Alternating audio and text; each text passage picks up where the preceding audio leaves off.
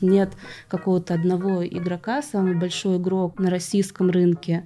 Это я иногда считаю, сколько вывесок со словом кофейня есть по дороге. Мы опять это сделаем. Мы хотим создать новый паттерн потребления кофе. IT может быть эмоциональным. Как заставить человека скачать это приложение, какое бы красивое оно ни было? Наши ключевые компетенции лежат в операционном бизнесе, в IT-продуктах и масштабирование бизнеса через э, франчайзинг. Не 100, не 200 и не 1000 даже там точек, а может быть это какой-то мировой бренд Drinkit. Друзья, всем привет! С вами новый выпуск подкаста «Куда катим мир?». А с нами сегодня Аня Калмыкова. Аня Калмыкова — директор по маркетингу крутейшего стартапа Drinkit, а, стартапа, который входит в Dodo Brands. Аня, привет! А, на самом деле интересно, чтобы ты рассказала, чем глобально ты занимаешься, глобально, когда там говоришь слово маркетинг, он, конечно, включает очень-очень много всего. И это как какие-то абстрактные, не всегда понятные вещи, как, не знаю, бренд, репутация, какие-то эмоции, лояльность гостя, то, что не всегда можно пощупать, померить, но это все есть. Вот, и вплоть до каких-то уже очень осязаемых вещей, как продвинуть какую-то кофейню, как про нее рассказать, что какое в ней должно быть меню, сколько эти продукты должны стоить и так далее, и так далее. Я, грубо говоря, маркетинг делю обычно на две части. Первая такая смысловая, да, это какая концепция, какие у нее преимущества, как, чем она отличается от того, что есть на рынке, э, почему людям должно быть это интересно, какие эмоции мы хотим вызвать и так далее. То есть это то, что касается позиционирования, брендинга, Э, вот таких вещей. И второй блок маркетинга, он операционный, то есть это уже как раз набор метрик, там сколько у тебя заказов, сколько у тебя гостей, сколько чеков, какие конверсии, как на это можно повлиять, uh-huh. какие там регулярные мероприятия нужно проводить, какая у них эффективность. Да, то есть по сути это про привлечение гостей, про удержание гостей и те инструменты, которые помогают это сделать. Об этом всем мы сегодня поговорим. Mm-hmm. Да, для начала интересно вообще, что за концепция у Дриткинд. И а, на самом деле, когда вот вы подходили к исследованию, я не знаю, ты тогда уже как бы работал над этим или нет, а, как вы думали, что будет отличать от других кофеин в Москве хотя бы? Э, в самом начале я еще не участвовала, не была частью команды Drinkit, потому что как раз в конце 2019 года Додо Пицца объявила о выходе за пределы пиццы, и стало понятно, что кофейня будет одним из направлений. И как раз в 2020 году началась активная работа. Э, я присоединилась позже, в 2019 году, в 2020 году я была в Китае. И я присоединилась к команде, получается, в середине 2021 года, угу. полтора года назад. Про концепцию на самом деле может сложиться впечатление, что она много раз менялась, да, да кстати, или, но мне кажется, что это совсем не так, потому что когда мы смотрим на слайды там того же 2020 года и есть вот эта связка, да, с идеей все, всего Dodo Brands, том, что мы наши ключевые компетенции, да, то, что называется они в, лежат в операционном бизнесе, да, в IT-продуктах и в там, построении партнерских отношений, в масштабировании бизнеса через э, франчайзинг. И, по сути, все эти, все эти компетенции, они наложены на Drinkit как на бизнес в кофейной индустрии. То есть мы начали историю, когда мы берем понятный массовый продукт в виде кофе, в виде кофейни, и взламываем, да, его можно сказать, строим концепцию, которая основана на том, что мы эффективно организуем все операции внутри кофейни с, с помощью там ДДИ, IT и всех прочих вещей. А, мы улучшаем, мы создаем даже новый опыт да, с помощью IT-продуктов, которые уже на гостей нацелены, с помощью приложения и тех тех особенностей, которые оно дает. И мы выстраиваем глобальную большую сеть с помощью партнеров, да, с помощью франчайзинга. То есть все эти элементы, они были с самого начала, и они сейчас остаются, они неизменны. Но по ходу там, со временем, да, по ходу пьесы у нас были разные способы реализации этой концепции. Uh-huh. То есть концепция не менялась, но реализации мы пробовали абсолютно разные вещи и смотрели, как это отражается на гостях. Если говорить с точки зрения обычного человека, да, там убрать все э, бизнес-показатели, то чем отличается, да, чем отличается Дринкит что мы вообще хотим сделать? Мы хотим создать э, новый паттерн потребления кофе. Да, мы видим, что есть э, как бы вещи, есть вещи в поведении, есть вещи в привычках человека к кофе, то, что можно улучшить, сделать проще, сделать удобнее. И это как и кастомизация, да, то, что называется кастомизацией, когда ты можешь настроить свой напиток так, как ты хочешь, так, как тебе нравится, вообще не испытывать никаких угрызений совести да, на этот счет, сколько ты там хочешь сахара и так далее, и так далее. И вообще, в принципе, по-другому этот кофе заказать. Заказать его по пути в кофейню, заказать его там уже находясь в кофейне, делать там несколько заказов.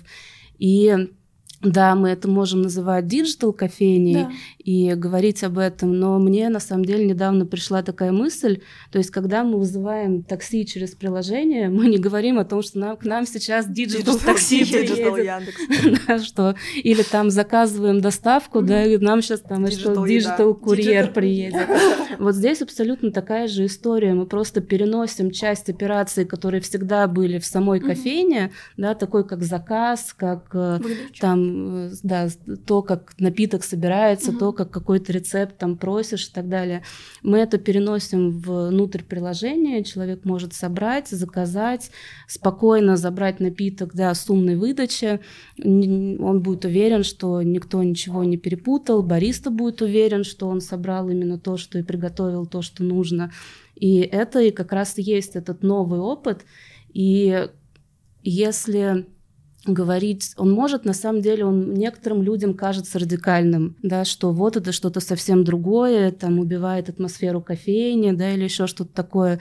Но на самом деле мы поняли, что с эмоциями также можно работать. Кофейня будет атмосферные, напитки будут авторские, интересные, но просто есть составляющая, которая действительно улучшает, изменяет твой опыт. И именно в этом суть самой концепции. Взять часть как бы, того, что делалось, да, можно, грубо говоря, офлайн во взаимодействии с человеком. И мы все раньше там и заказывали пиццу, не знаю, по телефону, да, и вызывали такси, да. и ходили в магазин за продуктами. Сейчас Кстати, мы не это... так давно. Не так давно, да. Сейчас мы это все делаем по-другому и думаем, что так всегда и было. Тоже тот же путь мы проходим в кофе. Поэтому концепция да, она всегда была такой, а в реализации как раз где-то мы были чуть более там консервативны, да, и сейчас мы как раз хотим попробовать максимально подчеркнуть именно digital опыт, да, вот ну, назов, будем называть его digital, чтобы ну, никого да. не путать, но сделать вот этот опыт действительно центральным, чтобы человек уже заходя в кофейню понимал, что она другая, да, что она отличается. Это где-то, на мой взгляд, если там, говорить о психологии там, гостя, да, психологии человека, это может кому-то показаться радикальным, но мы уверены, что там, по ходу, да, с ходом времени все будут привыкать и понимать, почему это лучше, почему это удобнее, как было и с большинством таких сервисов. Ну да, это как, знаешь, если представить эту кривую, что есть новаторы, да. которые принимают продукт, ну, используют его, начинают об этом рассказывать, и потом это дальше, ну, и дальше люди начинают это использовать, и потом это уже становится привычкой и чем-то таким, ну, как бы общеупотребимым, наверное. Да, просто сейчас есть э, моменты, когда ты действительно видишь, насколько это удобнее, особенно в утренние пики, тебе не нужно стоять в очереди. А действительно, если ты придешь утром и встанешь в очередь, ты можешь там полчаса в кофейне провести. Да. Ты понимаешь, что можешь заказать заранее, забрать, не потратить на это там своего времени. Это удобно. А, какие-то, если у тебя действительно там, то тебе хочется и нравится собирать напитки, это абсолютно не все. Да, то есть нет такого, что мы считаем, что все люди, да, такие экспериментаторы со своими напитками нет, но Э, просто выбрать, когда у тебя на настройках в приложении все запоминается, что ты ешь, что ты пьешь, ты просто в пару кликов это можешь заказать, это действительно удобнее. Некоторые у нас есть такие смешные случаи, когда люди уже пришли в кофейню, они уже сделали заказ, и, например, они увидели там на витрине какую-нибудь вкусную новую булочку, и вот там захотелось. И они вроде подходят, смотрят, и бариста говорит, давайте я сделала, я вам помогу, давайте, вы хотите булочку. Они такие, да-да-да, достают телефон, все равно заказывают ее через приложение, потому что, видимо, Уже они привыкли, привыкли да. да, и вот эта вот транзакция, да, через кассу, она становится абсолютно необязательной. Аня, а ты еще знаешь, сказала про угрызение в совести, когда говорила про кастомизацию. Mm-hmm. Очень интересно, почему ты так сказала? Почему человек может испытывать э, какую-то не, какую неловкость за то, что он добавляет, например, все посыпки. Все посыпки, как я. Я в последнее время добавляю три посыпки сразу. Вот.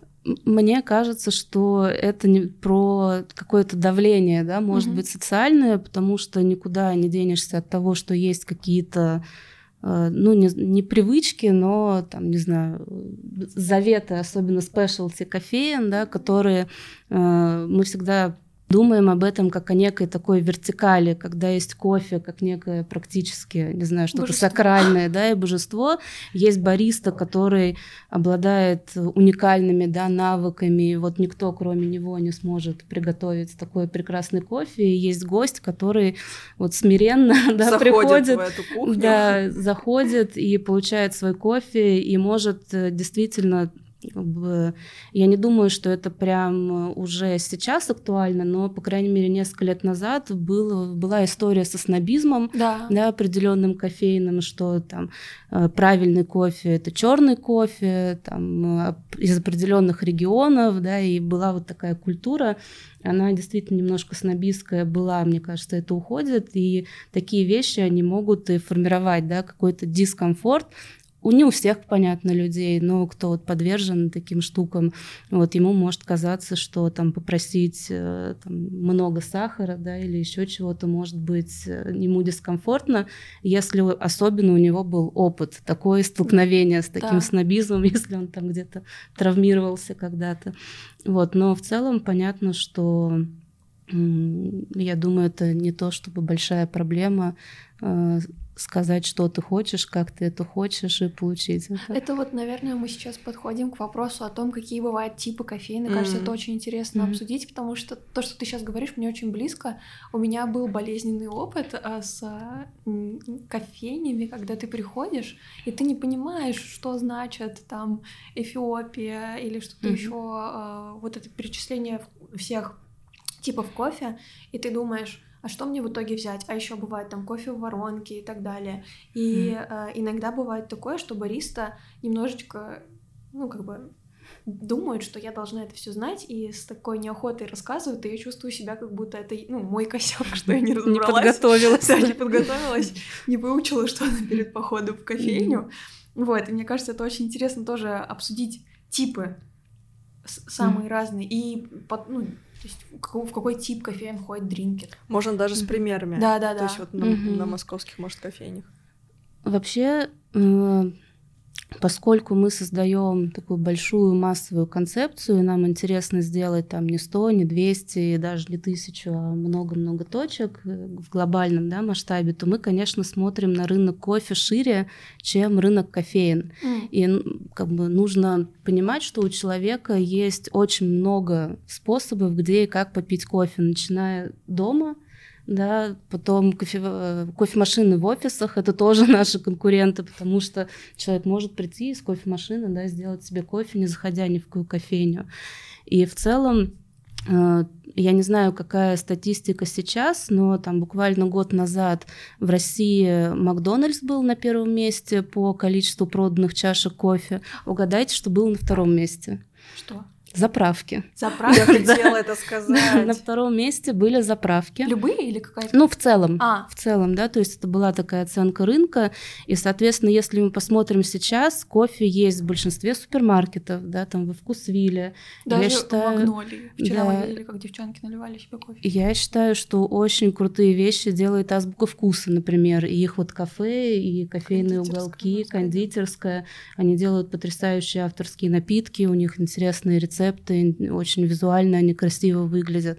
То есть на самом деле рынок кофе намного шире, да, чем рынок кофеин и мест, где человек может выпить кофе, их очень много.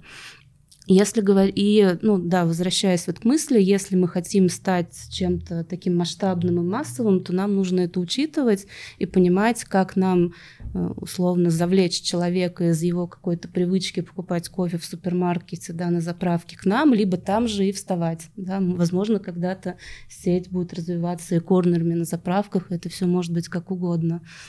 А если говорить о кофейнях, то их, конечно, великое множество. У нас однозначно в России, ну, там на многих мировых рынках э, кофейный бум э, всех возможных форматов. Даже вот сейчас внизу, да, в здании есть маленький да. кофе-корнер, и иногда ты идешь там, не знаю, от метро куда-нибудь, и я иногда считаю, сколько вывесок со словом кофейня есть по дороге, иногда это и 10, и 15, и 20, и сколько угодно.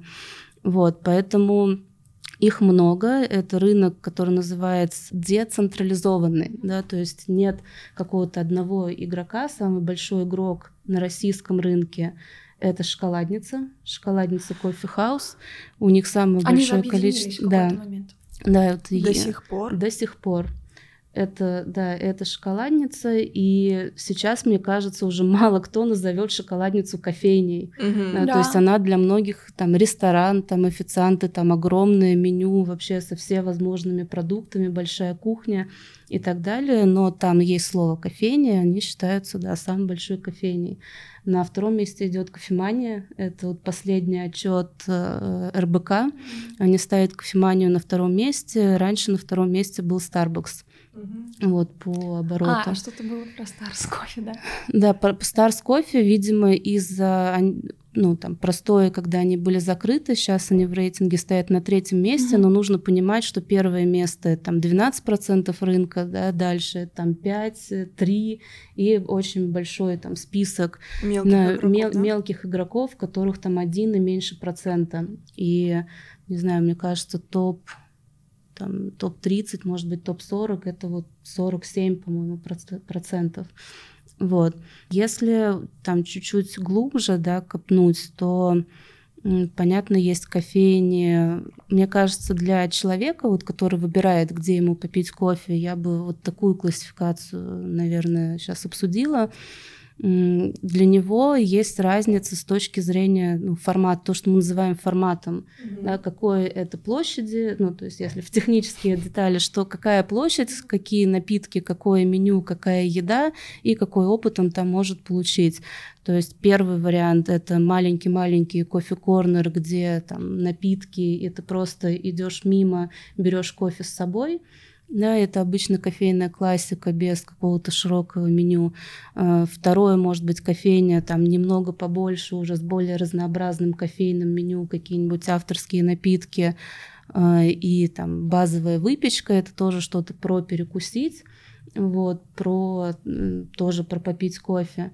И дальше уже идут форматы, которые обычно отличаются большой площадью. Mm-hmm. И сейчас есть достаточно заметный тренд, что в кофейнях большой площадью это не просто прийти попить кофе или поесть, это поработать. Mm-hmm. Да, Кофейни кстати. становятся коворкингами, это очень хорошо видно у, например, Скуратов кофе. Э, большинство их открытий в Москве в последнее время это кофейни достаточно большие и там сидит и работает много людей, и, по сути, это такой, может быть, паттерн, который в том числе и Starbucks развивал, привил, да, и всем известна концепция третьего места, да, что есть работа, есть дом, есть э, место, куда ты ходишь, там что-то поделать. В Москве это очень часто поработать. Да, ты ходишь туда поработать. Вот, поэтому очень многие ассоциируют кофейни с коворкингами. Э, если говорить про качество продукта, то тоже можно по-разному классифицировать, что есть какие-то очень такие базовые да, вещи, которые могут не сильно следить за стабильностью качества, не уделяют там, не, то, что не уделяют внимания, но они просто берут там базовое зерно и так далее.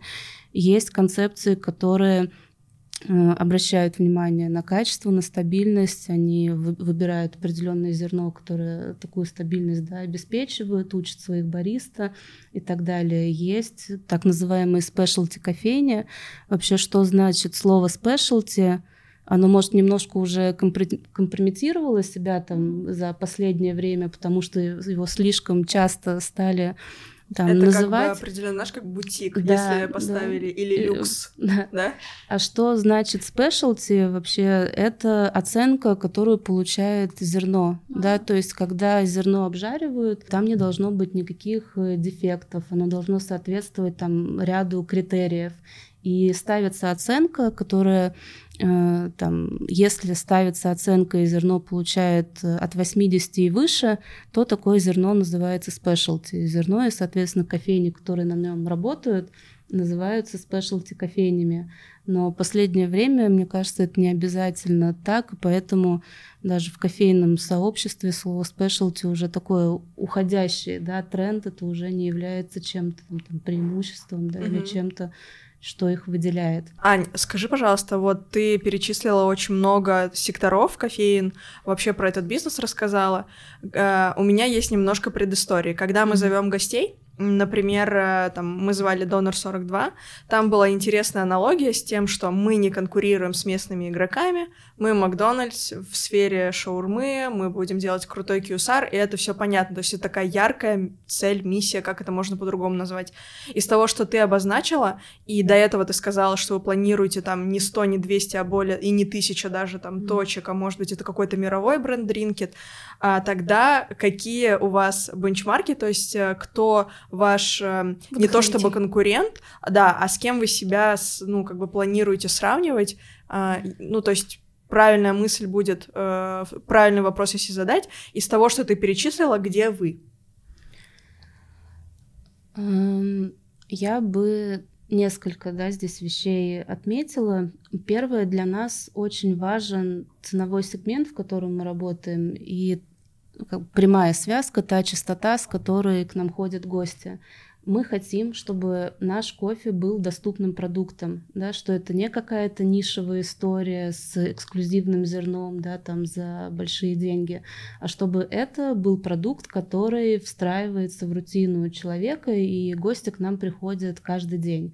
Поэтому мы здесь для себя выбрали, что мы работаем в среднем ценовом сегменте, может быть где-то средний плюс когда речь идет об авторских да, напитках.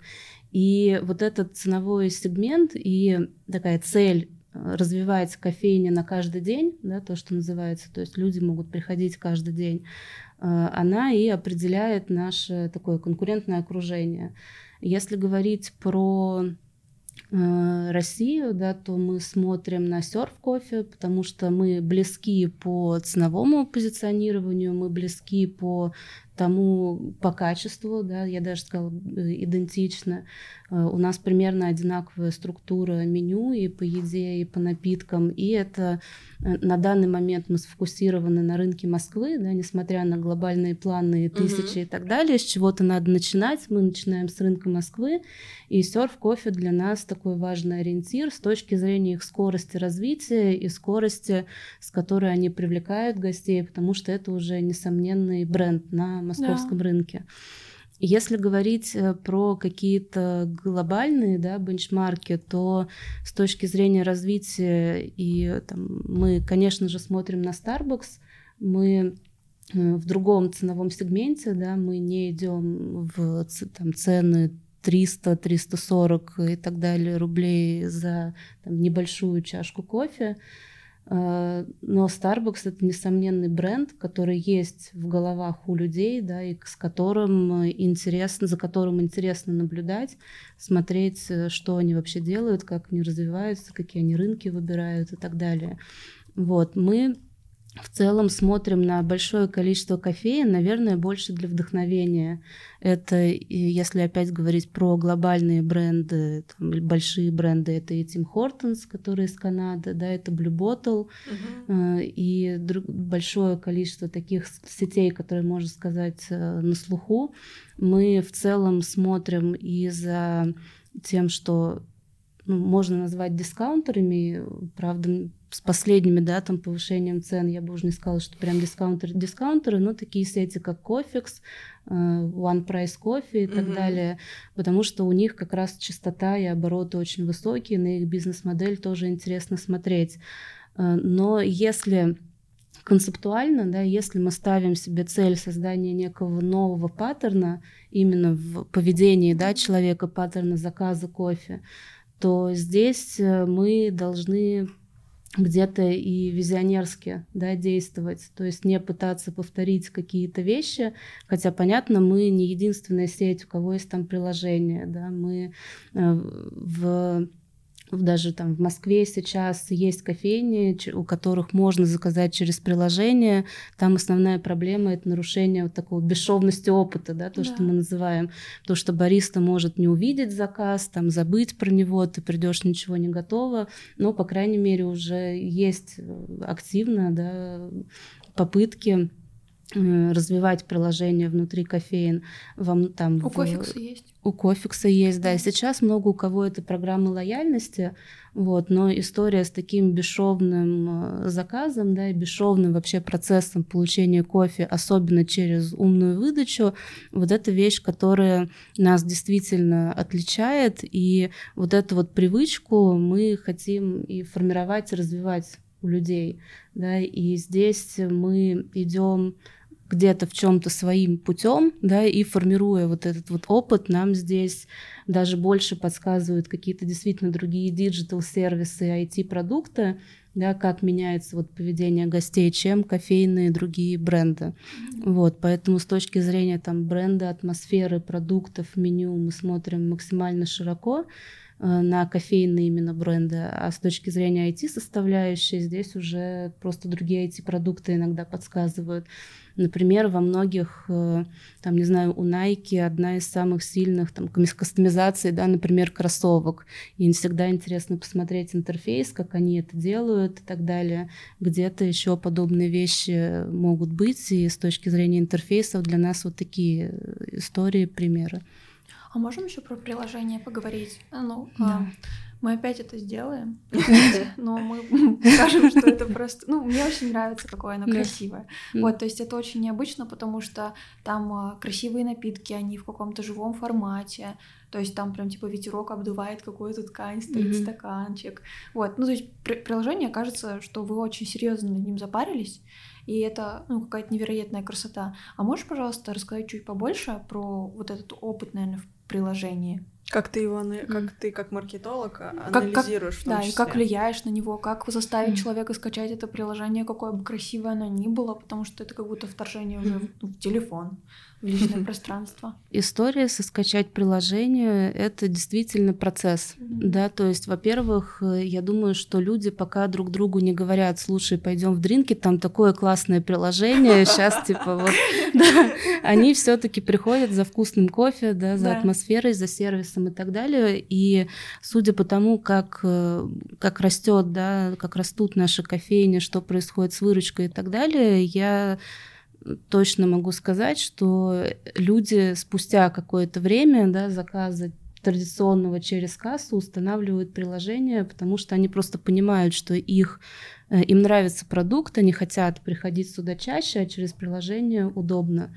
Да, и это происходит по, там, на какой-то уже не первой точке контакта.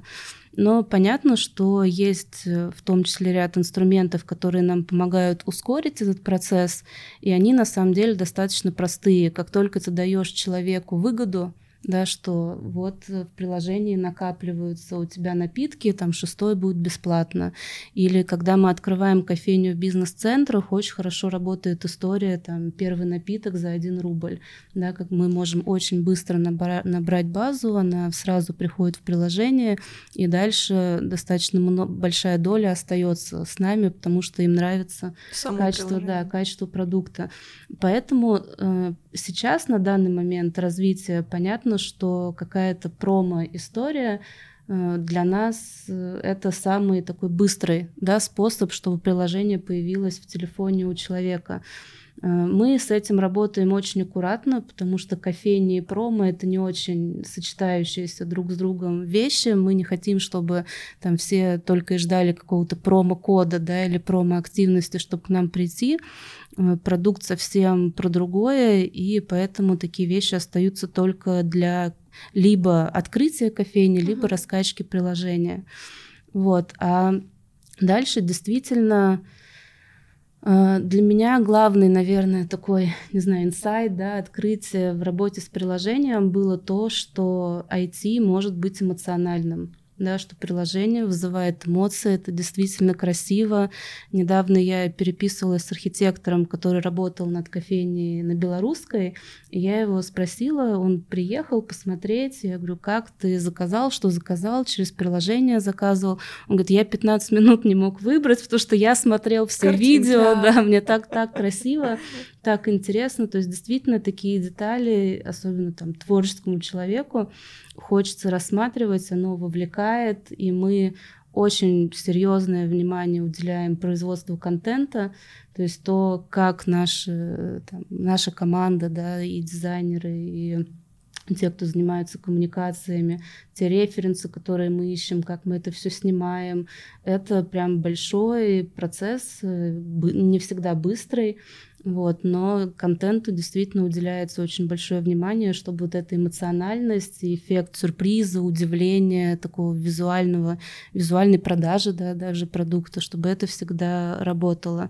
и те же там зернышки с предсказаниями, с пожеланиями, да, нам даже иногда пишут, а где, как, как я не нашел зернышко, а где оно, почему я остался там, без пожелания на день. То есть действительно даже в плане IT можно создавать эмоциональные продукты, даже в такой индустрии, как кофейная, где важна атмосфера, взаимодействие с людьми и так далее, это тоже важно.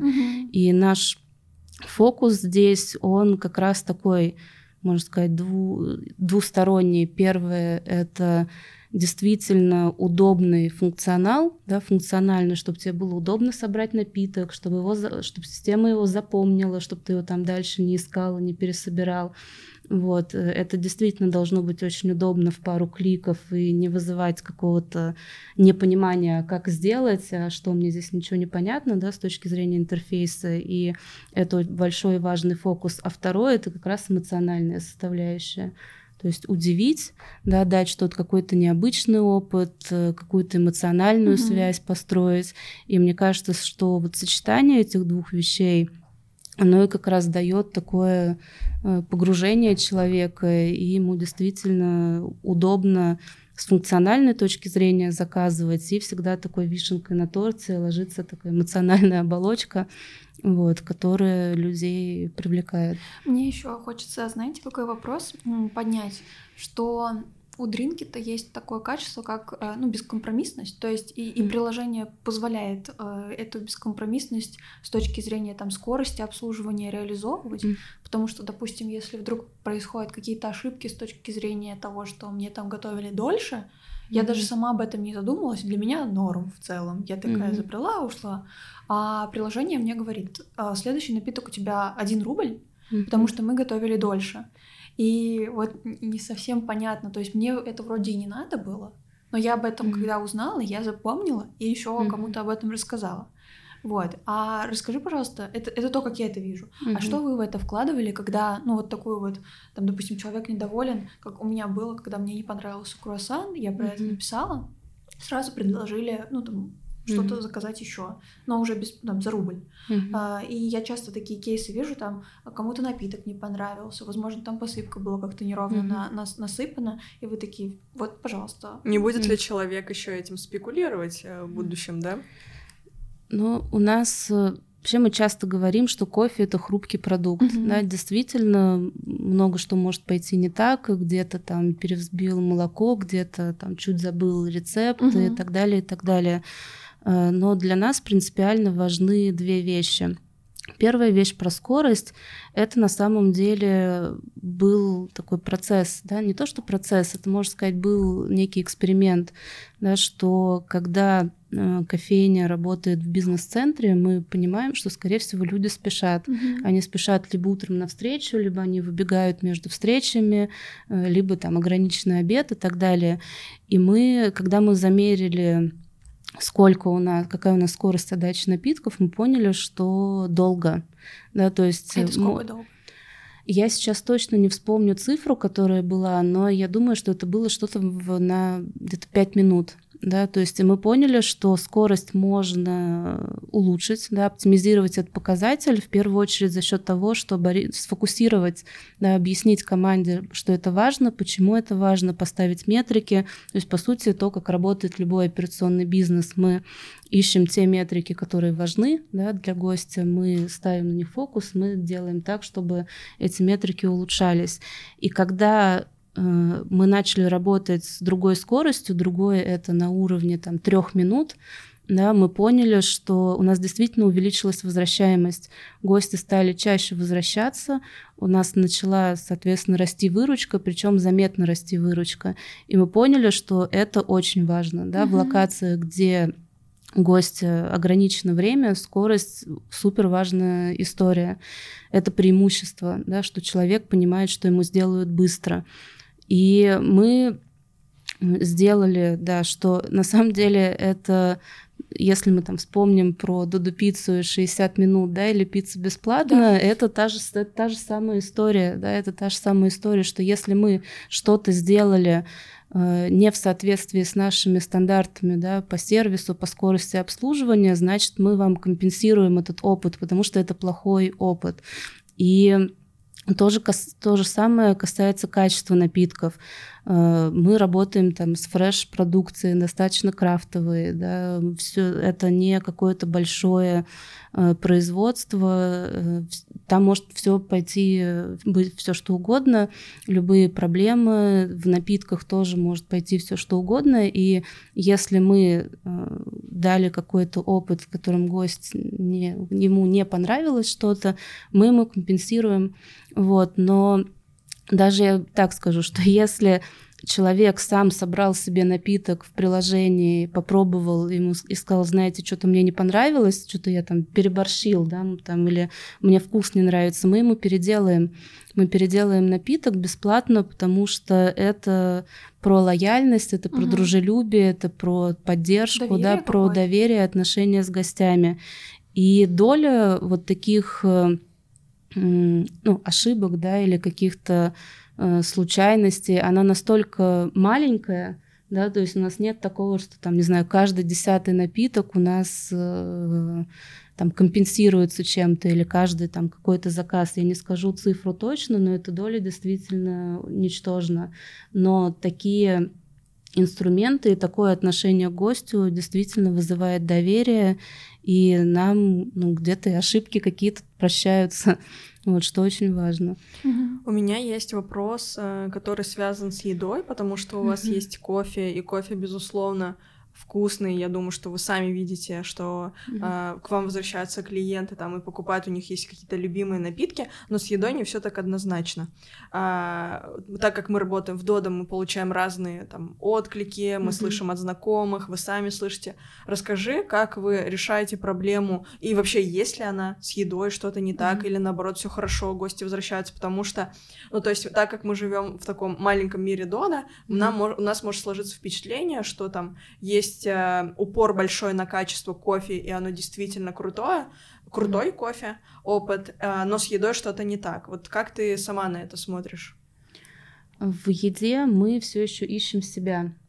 Вот, потому что у нас было несколько заходов на то, какую роль играет еда в нашей концепции, и начиналось все с того, что мы там и сэндвичи, и круассаны, и выпечку что-то делали в самой кофейне. Мы что-то выпекали, мы собирали тосты, сами баристы этим занимались и так далее. Потом в какой-то момент мы поняли, что это усложняет процессы, удлиняет. Мы так быстро не можем отдавать заказы, да, если мы работаем еще с такой mm-hmm. мини-кухней это серьезная нагрузка там и на финансовые показатели кофейни, там labor cost и так далее. И мы пошли в эксперимент э, работы с поставщиками, да, с поставщиками готовой еды. То есть мы начали отрабатывать на внешних производствах э, те же там тосты, каши и так далее.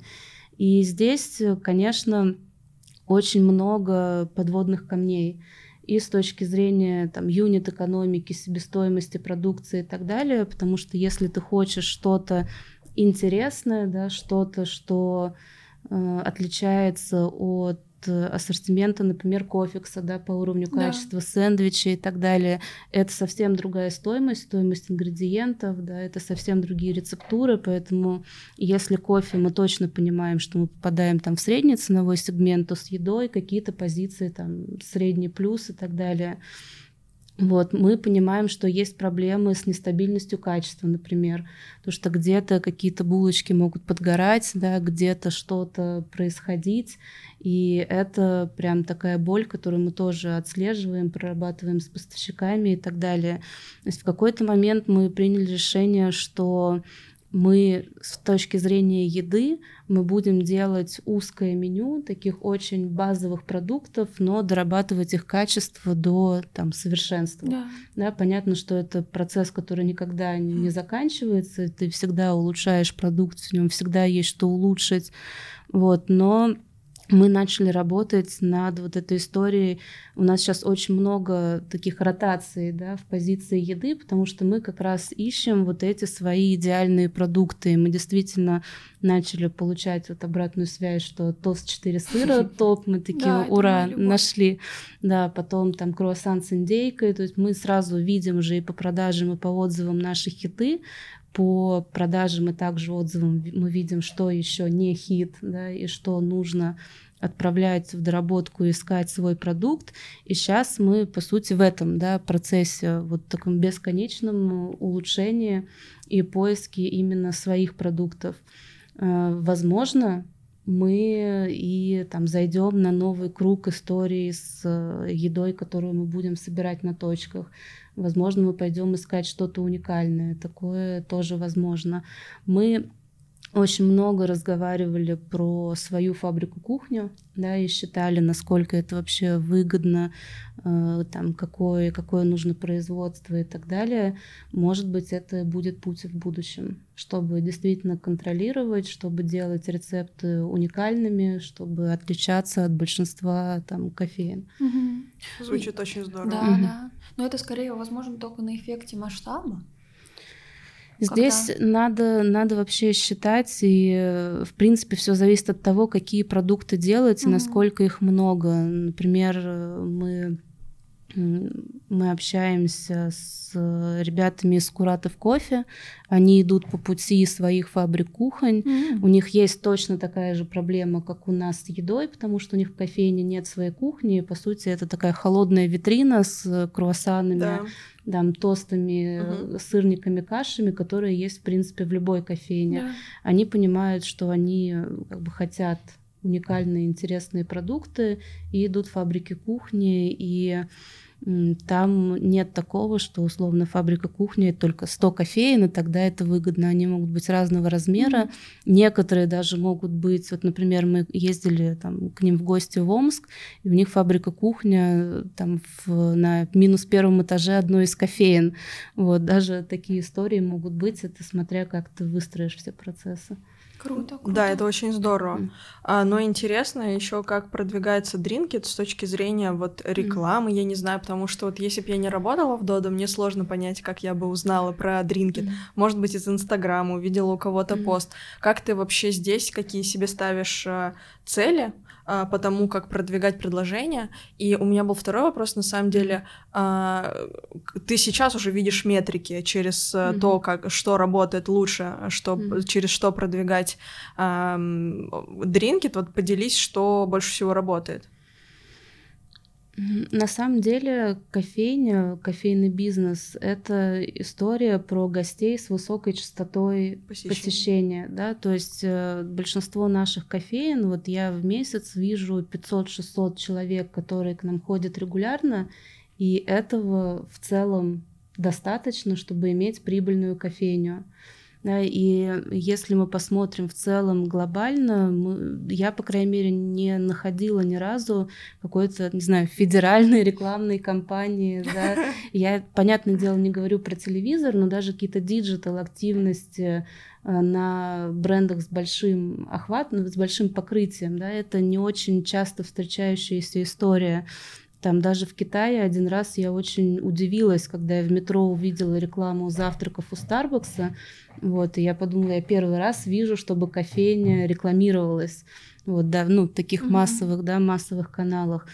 Поэтому здесь э, основная история — это тот трафик, который идет мимо, да, и какие-то инструменты, которые привлекают его внимание.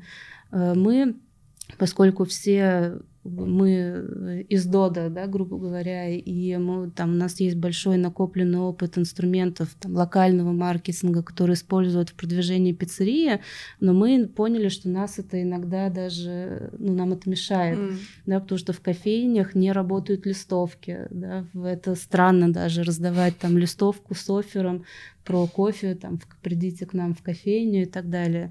Что у нас работает хорошо, это прям дегустации, то есть у нас очень вкусные, интересные напитки, и сырная пенка и так далее. Мы можем там организовать небольшую стойку прям внутри, да, или там, поскольку в бизнес-центрах, то рядом с кофейней, и предлагать гостям попробовать, это работает действительно хорошо. И мы в целом пробуем э, использовать какие-то вещи, как что-то раздавать, но речь, конечно, не идет про листовки, а речь идет о том, чтобы как-то удивить человека, как, как-то ему создать да, настроение. Например, когда мы открывали белорусскую, мы понимали, что мы эту кофейню строили очень долго, потому что мы там замораживали стройку и так далее. И люди просто проходят мимо, там еще достаточно большая такая лужайка перед входом, то есть, скорее всего, там уже слепая зона, mm-hmm. потому что там практически год ничего не происходило. Yeah. И мы просто в момент, когда мы открылись, мы вынесли ящики с апельсинами к трафику, да, термосы с кофе, и утром раздавали людям апельсины, наливали кофе. И это было очень интересно на это смотреть, потому что люди обычно идут куда-то по своим делам, они очень удивлялись, очень радовались, и даже они сразу могли не заходить, но после там двух часов э, активности мы все вернулись в кофейню, и мы поняли, что через несколько часов они к нам возвращаются.